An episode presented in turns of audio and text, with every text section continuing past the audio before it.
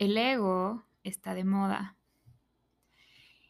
Y mi opinión es que la verdad está increíble que esté de moda, como todo lo que está de moda. Porque cuando algo está de moda, significa que hay conversación alrededor del tema, que hay diferentes puntos de vista, que se hablan sobre el tema, que se habla sobre el ego, que cada quien está diciendo lo que ha aprendido, lo que opina y generando eh, conversación alrededor de, del ego.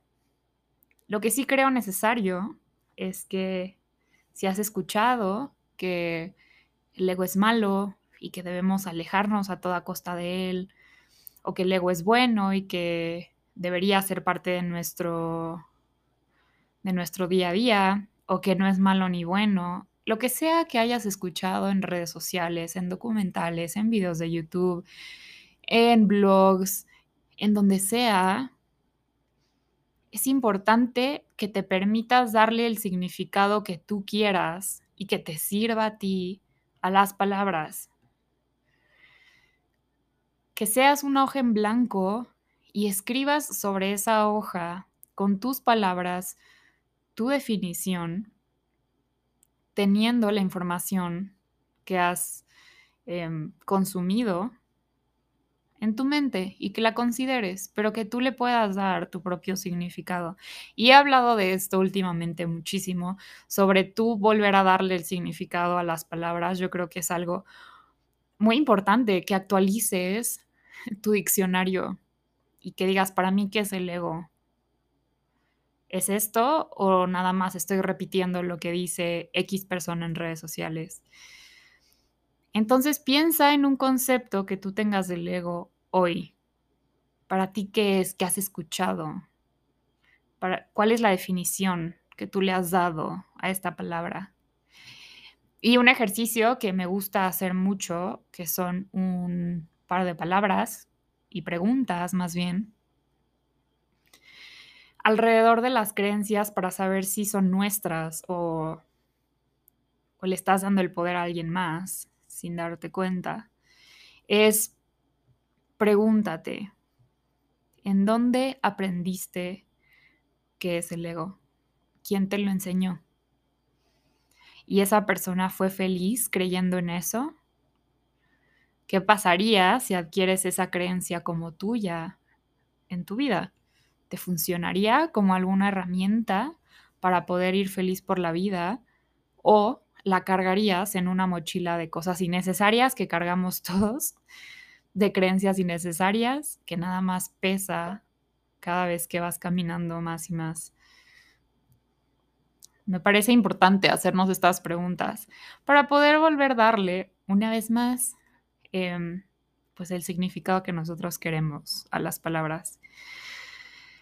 Durante un rato, y digo un rato porque soy malísima. Eh, ubicándome en tiempo y espacio, eso es algo que no, no funcionó. No sé qué estuve haciendo en marzo de 2017. No sé dónde estaba en febrero del 2020. No puedo pensar. Necesito entrar a mis fotos y ver qué hacía en esos momentos. Pero bueno, ajá, no, no puedo decir durante cuánto tiempo. Según yo fue como un año o seis meses y sí, hay una diferencia abismal de seis meses entre las dos opciones.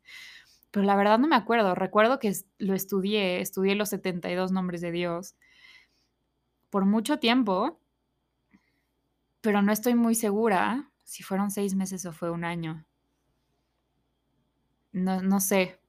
Mi mamá que está escuchando este podcast me va a poder decir, pero hasta ese momento no puedo dar una información concreta. Em, entonces, estudié los 72 nombres de Dios y la cábala. La cábala la estudié, me parece que por meses, menos de seis meses. Y durante este periodo conocí, bueno, no conocí personalmente, pero me, me enteré de la existencia de la familia Berg, B-E-R-G. Esta familia eh, me parece que está conformada por mamá, papá e hijo, y los tres son escritores de libros que he leído y la verdad considero bastante buenos. Em, yo creo que mi primer acercamiento consciente, o sea, una Daniela consciente, pudiendo ver un significado sobre el ego, poder ver un escenario y poder reconocerlo en mis propias acciones, fue cuando empecé a estudiar los 72 nombres de Dios. O tal vez un poco antes, cuando leí por primera vez el libro Satán, que me lo prestó mi mamá. Satán fue un es un libro que fue escrito por Yehuda Berg, que es uno de estas personas que les comentaba. Es un libro literalmente sobre el ego. Y me parece un libro brillante. Lo he leído dos veces nada más y las dos veces me ha parecido bastante bueno y le he sacado información totalmente diferente cada vez que lo vuelvo a leer y me vuelve a asombrar cada vez que lo vuelvo a leer. Ahora, ojo, como les dije, el título del libro es Satán, haciendo referencia como a como a algún demonio no lo sé, como sí, como sí, como un demonio. El título completo es Satán, una autobiografía de nuestro gran oponente, el ego. Creo que no hay mucha explicación y la verdad no quiero hablarles eh, pues, como, pues sí, 100% lo que... No les quiero spoilear el libro para quien esté interesado en leerlo. Pero creo que es bastante evidente que con el simple título nos podamos dar cuenta que Yehuda Berg lo que está diciendo es que el ego es nuestro contrincante, es nuestro gran oponente. O sea, ese es el título. Y regresando a las preguntas que hice hace unos minutos y al tema del cuestionamiento, a mí Daniela por un tiempo me sirvió esta definición, hasta que ya no. Me sirvió decir que el ego era mi oponente y que era, era mi rival y me tenía que deshacer de él, hasta que ya no. Fui leyendo algunos otros autores, algunas otras personas que crean contenido y elegí una, una definición del ego que va más con la Daniela de hoy.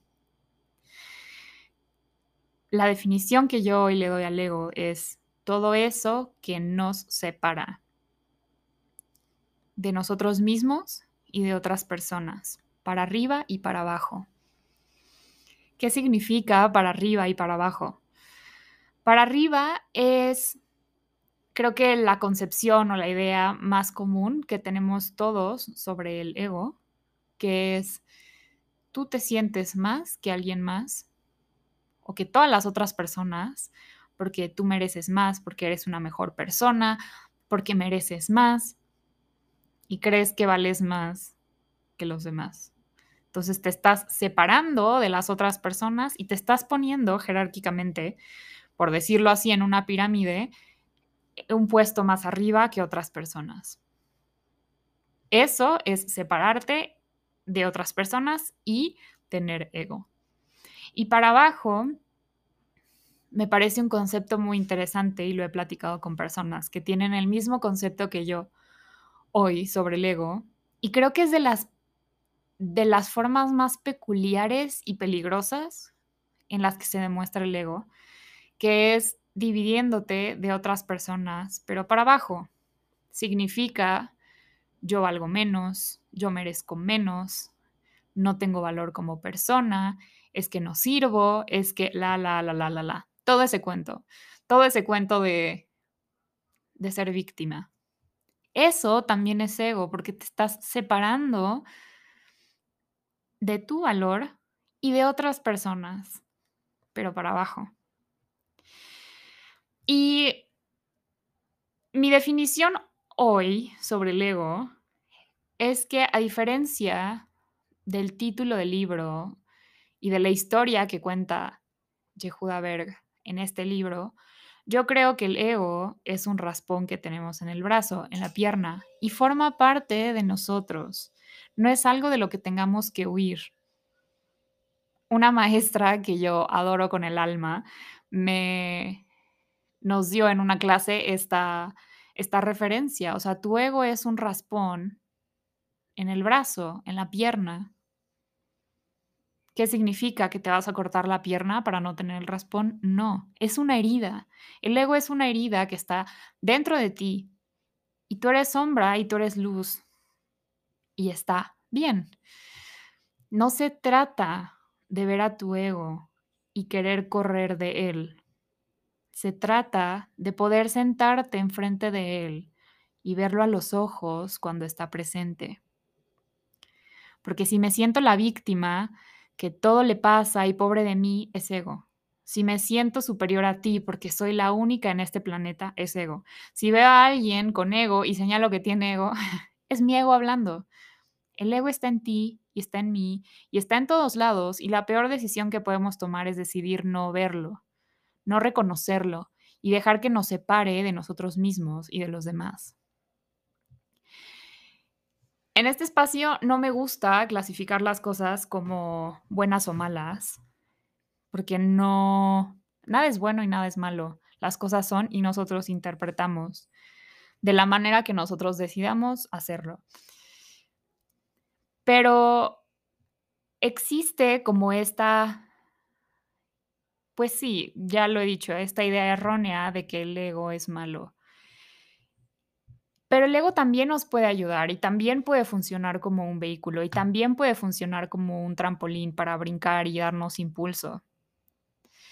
Si llevas todo el año diciendo y pensando que vas a empezar a hacer ejercicio y que te vas a poner las pilas comiendo saludable y no lo has hecho, va a llegar un punto en donde te vas a hartar tanto o no, pero si llega a este punto en donde te hartas tanto y dices, ¿sabes qué? Ya estoy harta, de que no estoy cumpliendo con mi palabra o ya estoy harto de que no estoy cumpliendo con mi palabra, voy a empezar hoy y nadie me va a parar. Y lo que sea que sea tu meta para hacer ejercicio y, y comer saludable, si sea tener mejor salud, si sea tener mejor condición, tener un mejor cuerpo, lo que tú quieras. Pero si tú un día dices, sabes que ya nadie me va a parar, y empiezas a constantemente seguir este patrón de comer saludable y hacer ejercicio, eso es ego. Ese ego te permitió cambiar de ángulo y poder ver las cosas de un modo totalmente diferente y te empujó para que empieces a hacer eso que tanto has querido hacer. Entonces, si lo ocupamos en el momento eh, correcto, el ego también puede funcionar como brincolín, también puede funcionar como como ese propulsor donde te lanza para poder hacer decisiones que tal vez no hubieras hecho durante la depresión o durante la tristeza o durante todo este tema. Hay una frase del libro que del libro que les comentaba de Satán que la verdad hoy me quedo con esa frase y es algo que que ya comenté aquí y se los quería compartir.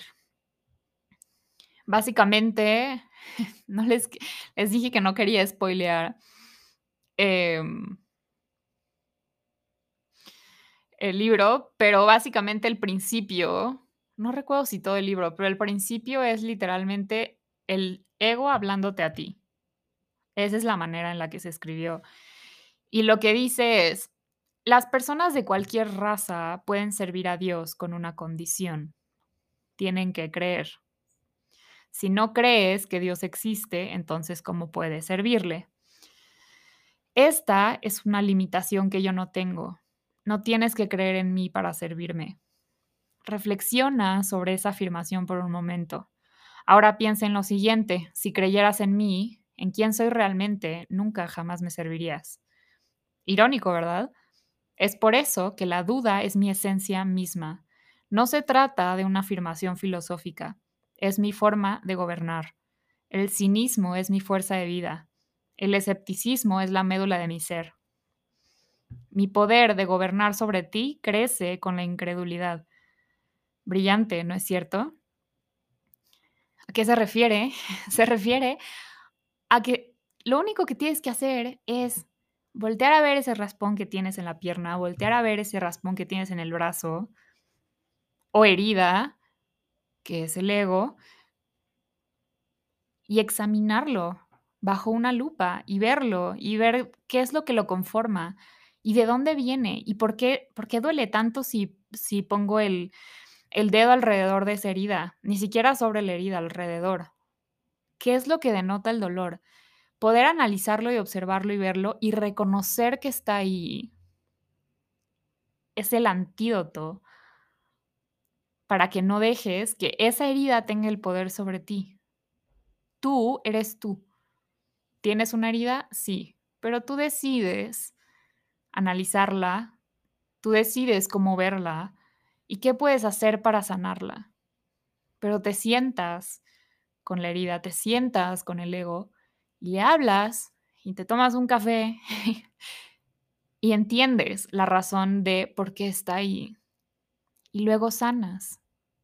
Y si vuelve a aparecer, porque va a volver a aparecer, el ego no es algo de lo que nos vamos a deshacer nunca jamás, es poder verlo a los ojos y entender por qué está ahí.